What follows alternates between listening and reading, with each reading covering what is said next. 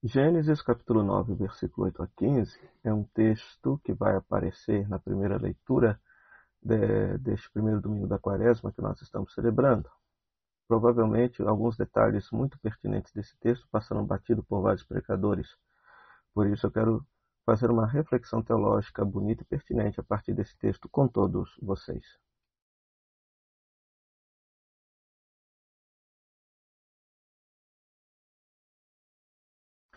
Em primeiro lugar, a origem desse texto, né? ou seja, se trata de um texto escrito pela escola sacerdotal, foram sacerdotes no exílio da Babilônia que escreveram esse texto.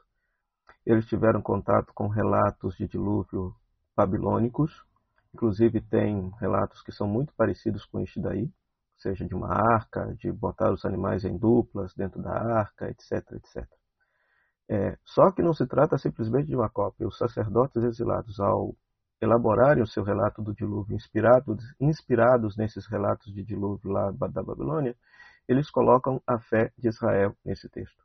O grande diferencial entre os relatos babilônicos e esse relato é que, inclusive aparece nesse texto, que é o final do relato do dilúvio, vai dizer que Deus promete que não haverá mais dilúvio sobre a terra. Ou seja, se houver alguma destruição da humanidade ou dos animais, não será por conta de Deus, mas será responsabilidade única e exclusiva do próprio ser humano, do próprio ser humano. O que chama a atenção nesse texto aqui que eu quero evidenciar para vocês é o seguinte: em primeiro lugar, ele se trata do final do relato do dilúvio é, escrito, elaborado por esses sacerdotes. Então veja só, do ponto de vista da narrativa, não existe mais humanidade, só existe Noé e os seus filhos, que são toda a humanidade existente.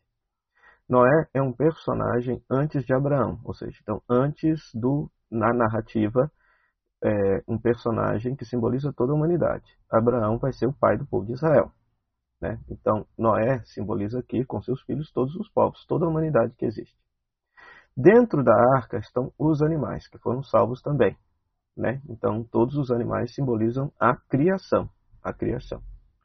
O texto vai dizer que Deus estabelece um pacto, uma aliança, uma aliança, um contrato com Noé e seus filhos e com todos os seres vivos que estão na arca. Aqui que está o detalhe.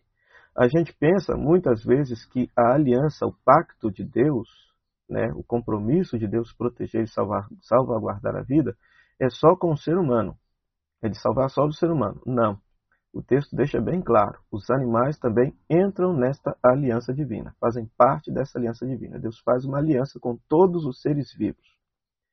Muito embora Deus, no texto, autorize Noé comer alguns desses animais, a comer destes animais, mas o texto deixa bem claro que com esses animais, com toda a criação, Deus também faz uma aliança. Isso para nos ensinar que é, uh, não é somente o ser humano que, ao fim da história, haverá de participar da glória de Deus, mas toda a criação, tudo aquilo que Deus criou, haverá de entrar na eternidade de Deus. E isso muitas vezes as pessoas esquecem disso. É muito normal quando, por exemplo, padres, teólogos, ou até mesmo o Santo Padre o Papa Francisco, que escreveu uma carta encíclica todinha sobre esse tema, que é a Laudato Si, ou seja, cuidado com a casa comum com o meio ambiente, pessoas criticarem falando que ecologia, cuidado com o meio ambiente, que tudo isso é ideologia que está entrando dentro da igreja, que isso aí não tem nada a ver com a fé católica. Pois muito bem, eles estão redondamente enganados. Estão redondamente enganados, pois já faz parte da fé bíblica uma aliança de Deus com toda a criação, a humanidade e todos os seres vivos que existem. Né? Depois, lá em Romanos, Paulo vai dizer que toda a criação geme em dores de parto, aguardando a, a libertação, a ressurreição dos filhos de Deus. Por quê? Porque toda a criação foi submetida ao pecado por culpa do ser humano. Quando o ser humano se vê livre do pecado e entrar na glória de Deus, toda a criação entra na glória de Deus junto com o ser humano. Junto com o ser humano. Né? De tal maneira que lá no final da Bíblia, lá no livro do Apocalipse, se vai falar que vai haver um novo céu e uma nova terra, porque o primeiro céu e a primeira terra foram enfeiados por causa do pecado do ser humano, ou seja, Deus vai voltar a toda a criação a ser a ter aquela beleza original do Gênesis, né? Ou seja, o livro do Gênesis, Adão e Eva, é, é uma metáfora para falar da plena comunhão de Deus com o ser humano, com a natureza e com o próximo que existia antes de tudo e que foi perdido por causa do pecado. No fim, tudo isso voltará àquele estado original, seja na eternidade de Deus. na eternidade de Deus, na glória do céu. Tudo haverá de voltar a viver em paz e ser plenamente reconciliado quando entrar na eternidade de Deus. Né? Então é muito interessante isso, porque esse texto nos chama atenção, portanto, para o cuidado do meio ambiente e o respeito para com o meio ambiente. Né? Agredir o meio ambiente é agredir o próprio ser humano agredir o próprio ser humano. Isso também é bíblico. Por exemplo, Gênesis não vai dizer que o ser humano é feito do pó da terra e quando ele morre não volta para o pó da terra. Pois é, o ser humano é terra. É terra que anda, que pensa, que fala, que, que reza. É terra que é responsável por cuidar da própria terra. É criação que é responsável por cuidar da própria criação. É? E quando ele se esquece disso, pensando que ele é algo distinto da criação, então ele faz o que faz. Ele agride o meio ambiente, destrói a casa comum, sem perceber que ele está destruindo a si mesmo, ele está agredindo a si mesmo. E que a casa comum que ele foi chamado a ser cuidador, ele está tendo uma postura de ser destruidor, de ser destruidor. Né? Então é muito interessante esse texto. E por fim, um outro detalhe aqui em Gênesis capítulo 9, 8, 15. Né? O sinal da aliança é o arco. Né? O texto bíblico fala arco. E todo mundo imagina que se trata do arco-íris. Né? E é interessante, na antiguidade, se tinha o arco e flecha era uma arma de guerra. E quando você olha o arco-íris, o arco não está voltado contra o ser humano, mas está voltado para o céu. Então é como se o texto dissesse assim, que a arma de Deus não está voltada contra o ser humano, mas está voltada nem contra o ser humano e nem contra a criação, mas está ele está em paz, ou seja, está voltado contra si mesmo.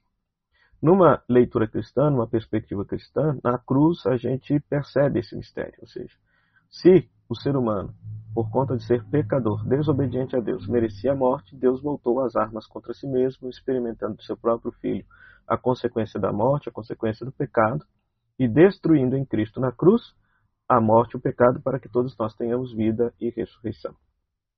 Então é um texto muito lindo, um texto muito bacana, então que mostra que Deus fez uma aliança com toda a humanidade. Então aqui, ó, Noé representa toda a humanidade, seja que humanidade for né? seja de que religião for, porque aqui ainda não existe judaísmo, aqui não existe cristianismo ainda no texto. Né? Então é muito interessante isso. Ou seja, a aliança e a relação de paz com Deus é com todo ser humano. Então aprendamos também a viver em paz com todo ser humano e aprendamos também a viver em paz com toda a criação. Pois tudo que foi criado, ser humano e natureza, são chamados a um dia experimentar a glória de Deus, a glória eterna de Deus no céu.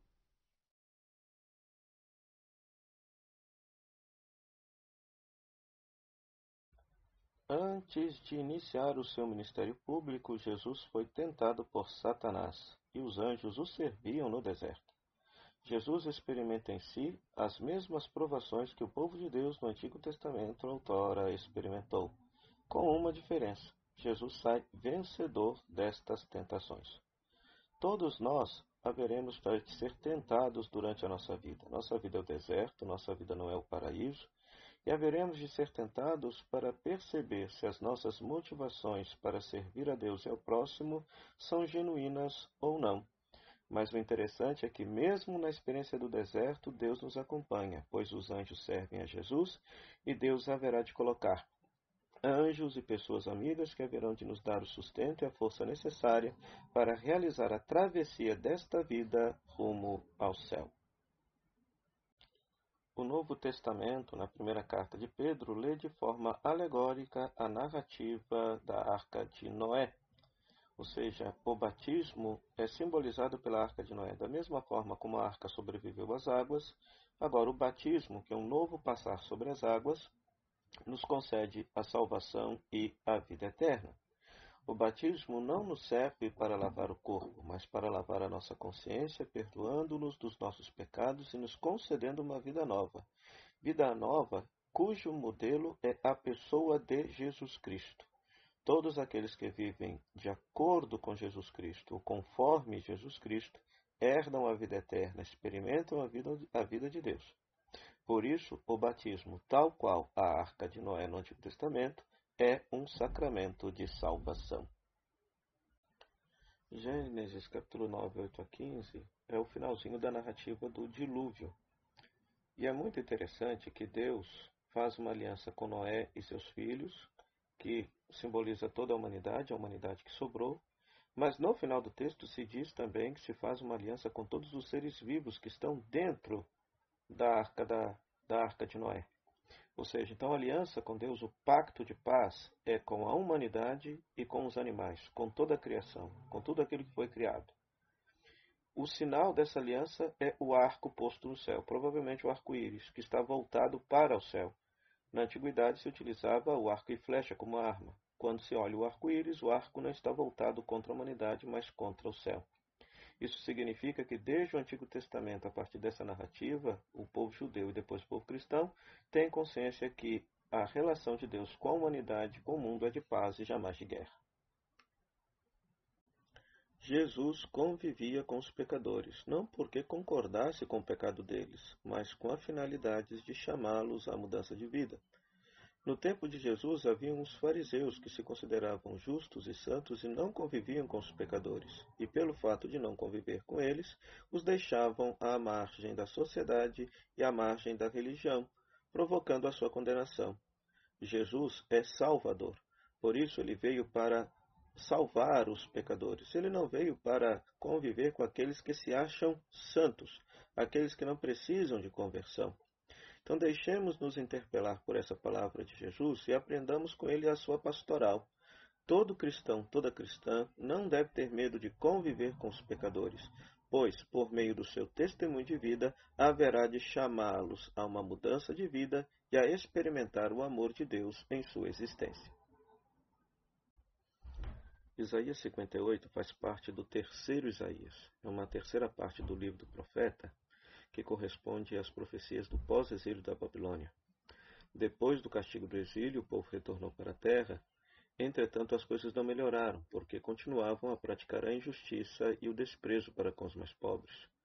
Por isso, este profeta, este terceiro profeta Isaías, se levanta na sociedade de Jerusalém, denuncia a hipocrisia religiosa dessa sociedade e afirma que se eles cuidarem dos pobres, a cidade será reconstruída e toda a nação será reconstruída. Vale ressaltar que, em primeiro lugar, ele coloca o cuidado com os pobres e depois a prática da religião. Se nós quisermos reconstruir em paz e justiça a nossa sociedade e receber as bênçãos de Deus, segundo o profeta Isaías, o terceiro profeta Isaías, nós devemos olhar com muito carinho para com os pobres. Aí Deus nos abençoará.